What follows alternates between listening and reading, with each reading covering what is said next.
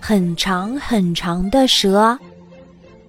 一天早晨，花蛇姑姑从山洞里钻出来，她抬头一看，开心地说：“啊，天气真好呀！今天我想出去玩儿。”花蛇姑姑爬呀爬呀，忽然她哭了起来。小熊听到她的哭声，跑了过来。他问姑姑：“你为什么哭呀？”姑姑说：“我从来没有到野外去玩过。”小熊觉得非常奇怪，他问：“咦，这里就是野外呀？你不是已经出来了吗？”花蛇姑姑说：“不，我的头在这里。”可我的尾巴还在山洞里呢，因为我的身体太长了，所以从来没有整个身体出来玩过。还没等我整个身体爬出洞，天就快黑了。小熊仔细一看，哇，真的，花蛇姑姑可真长呀！它的身体。一直通到远处的那座山呢。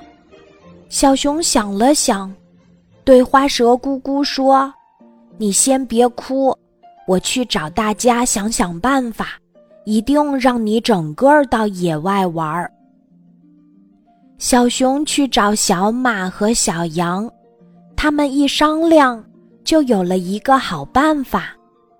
三个小伙伴沿着姑姑的身子。去找那个山洞，走啊走啊，走了好半天，终于到了。啊，花蛇姑姑的尾巴真的还在这山洞里呢。第二天早上，三个好朋友拉着车来到了山洞口。姑姑，出来玩吧！他们大声喊着。这回姑姑真的整个身体出来了。原来姑姑的身体在车上一圈一圈的盘起来，盘得高高的，像一座宝塔，再也不会脑袋在这里，尾巴在那里了。小熊、小马和小羊，他们三个拉着车，载着花蛇姑姑。去野外玩啦，这真是个好办法，真要谢谢好朋友们。